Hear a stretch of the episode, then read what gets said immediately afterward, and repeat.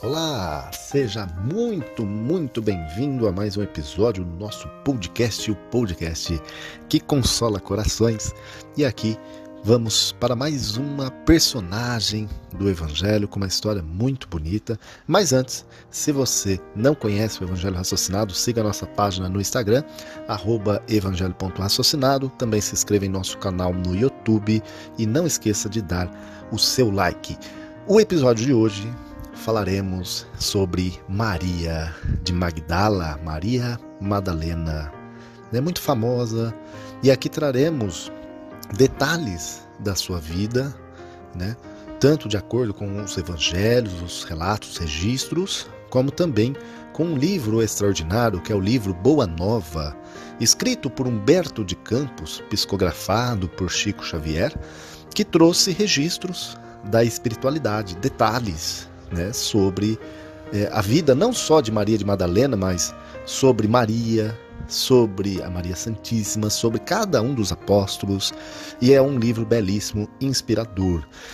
Maria de Magdala né, vivia Magdala porque era uma cidade, né, e ela vivia ali na, na cidade, muito né, próxima ali de Carfarnaum, e ela ouvira as pregações do Evangelho não longe então da vila, né, principesca onde ela vivia, entregue a prazeres, em companhia dos patrícios romanos, porque a região era dominada pelos romanos, e ela tomara-se de uma admiração profunda pelo Messias.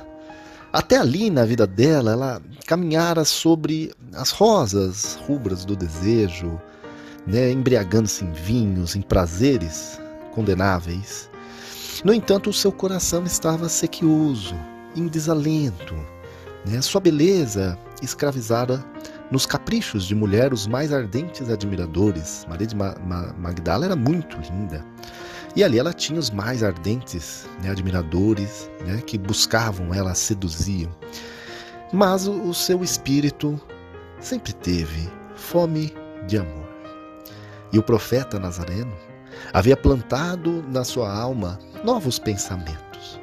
Depois que ouvira a palavra, observou que as facilidades da vida lhe traziam agora um, um tédio, um tédio mortal ao espírito dela sensível. E aí, passado algumas noites de meditações, e antes do formoso ou do famoso banquete em Naim, que eu vou relatar aqui, que há registro no Evangelho, né, onde ela ungiria publicamente ali os pés de Jesus com os bálsamos perfumados. Ela pega um barco e se dirige a Carfanaum para encontrar Jesus. E na cabeça dela passava como a receberia Jesus. Lá na casinha humilde de Simão Pedro, porque os seus conterrâneos nunca lhe haviam perdoado o abandono do lar e a vida de aventuras dela. Né? Para todos, ela era uma mulher perdida que teria de encontrar a lapidação na praça pública. Sua consciência, porém, lhe pedia que fosse, né? porque Jesus justamente veio acolher e levar as palavras para aqueles filhos, as ovelhas transviadas. E ela refletia de que valiam as joias, as flores raras, os banquetes suntuosos, se ao fim de tudo isso conservava a sua sede de amor.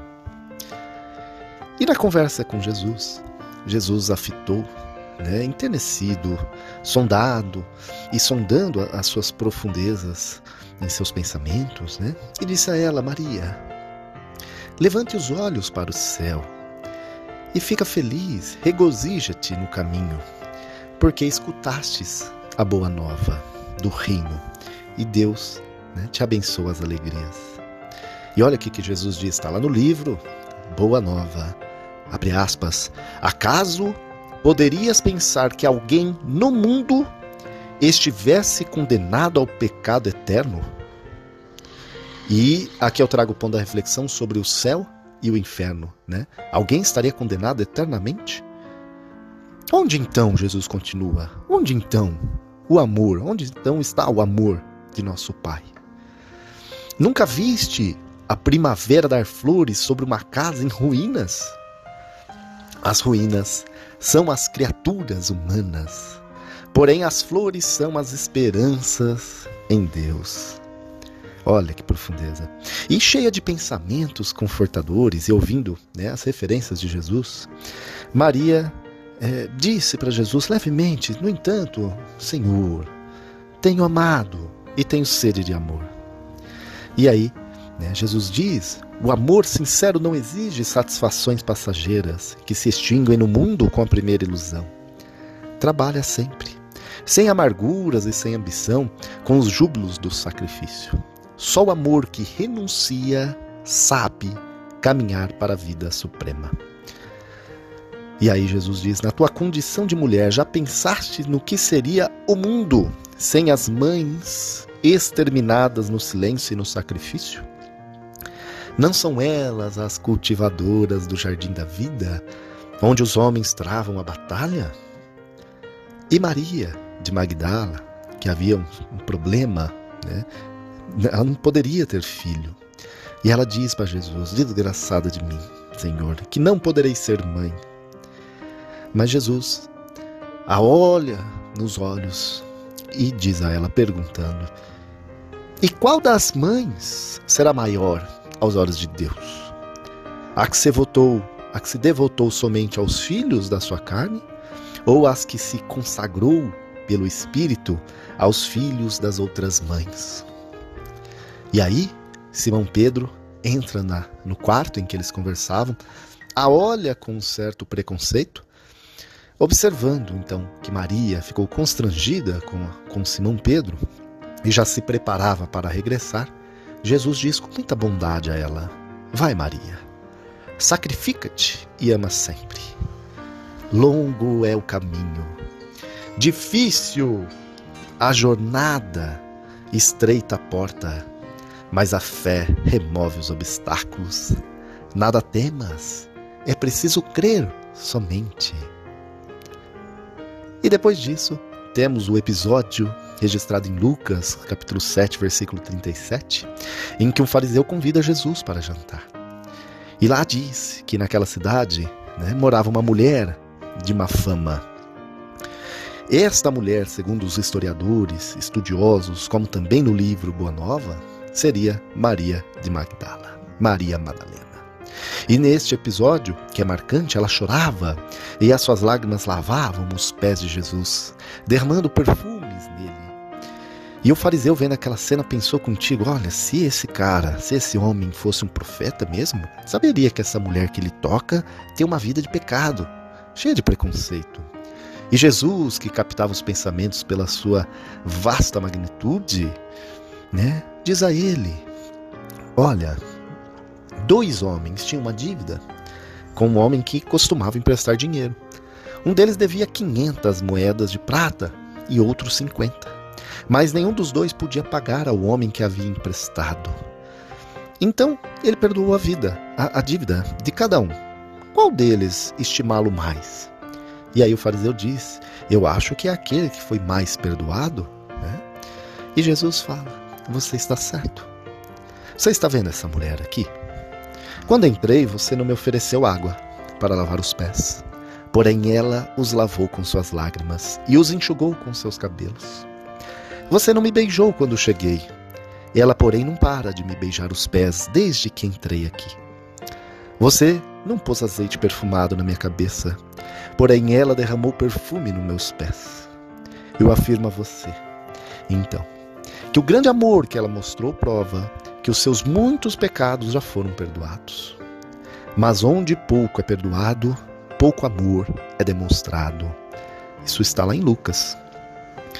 Né? E mais tarde, depois que Maria né, viu Jesus ressuscitado, que foi uma das primeiras pessoas a verem Jesus, Maria volta de Jerusalém para a Galiléia, seguindo os passos dos companheiros de Cristo.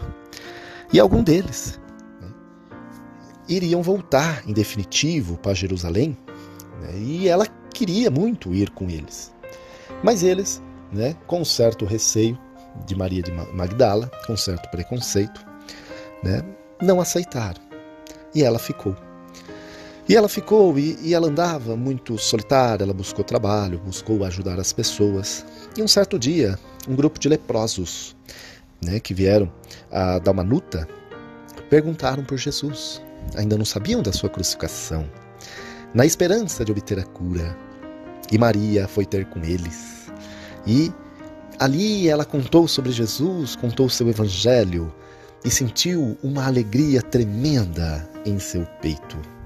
E ela entendeu então que ali estavam os filhos do mundo, na qual Jesus a se referia, e ali ela passou a conviver com eles. As autoridades locais logo expulsaram os leprosos que tinham medo da contaminação, e ela demandou com eles para Jerusalém, onde foram conduzidos para o Vale dos Leprosos. E lá ela recordava as lições do Messias e sempre falava e pregava o seu evangelho. E dali em diante, um certo dia, ela repara que a sua pele também começa a apresentar sintomas né, da lepra. E lá ela adoece. Mas ela tinha uma vontade, um desejo muito grande de ir para Éfeso, pois lá encontrariam os amigos tão queridos, como João e Maria, a Mãe Santíssima. E lá ela foi. Foi se rastejando com muita dificuldade, passou humilhações porque muitos eh, tinham esse preconceito diante da doença. E ela foi, antigamente era tudo a pé, era muito moroso, muito cansativo, e ela doente foi. E quando chega perto da cidade, ela não aguenta mais. Seu corpo já não responde à mente. E ali ela desmorona, na porta da cidade de Éfeso. E aí, alguns cristãos passaram e a viram, né? e foram recebê-la, acolhê-la, e levaram para a casa de João e Maria. E ali ela ficou algum instante, né?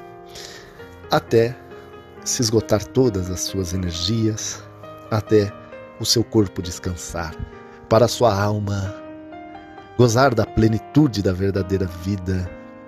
E diz que quando ela, né, quando ela deixa o seu corpo, ela vê Jesus. Jesus que a olhava com aquele semblante que trazia um júbilo, uma alegria indefinível. E ela olha para ele e diz: Senhor, como ela sempre dizia.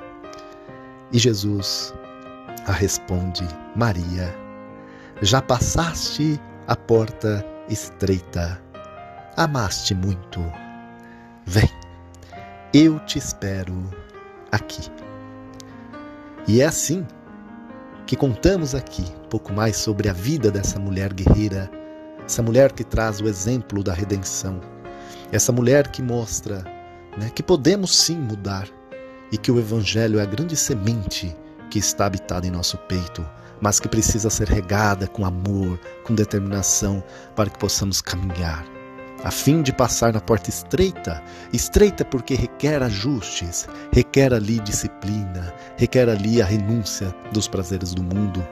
E ela conseguiu. E nos deixa esse exemplo, esse legado que eu compartilho com muito amor e gratidão com vocês. Se você gostou, Deixe o seu like, compartilhe, isso é muito importante para nós.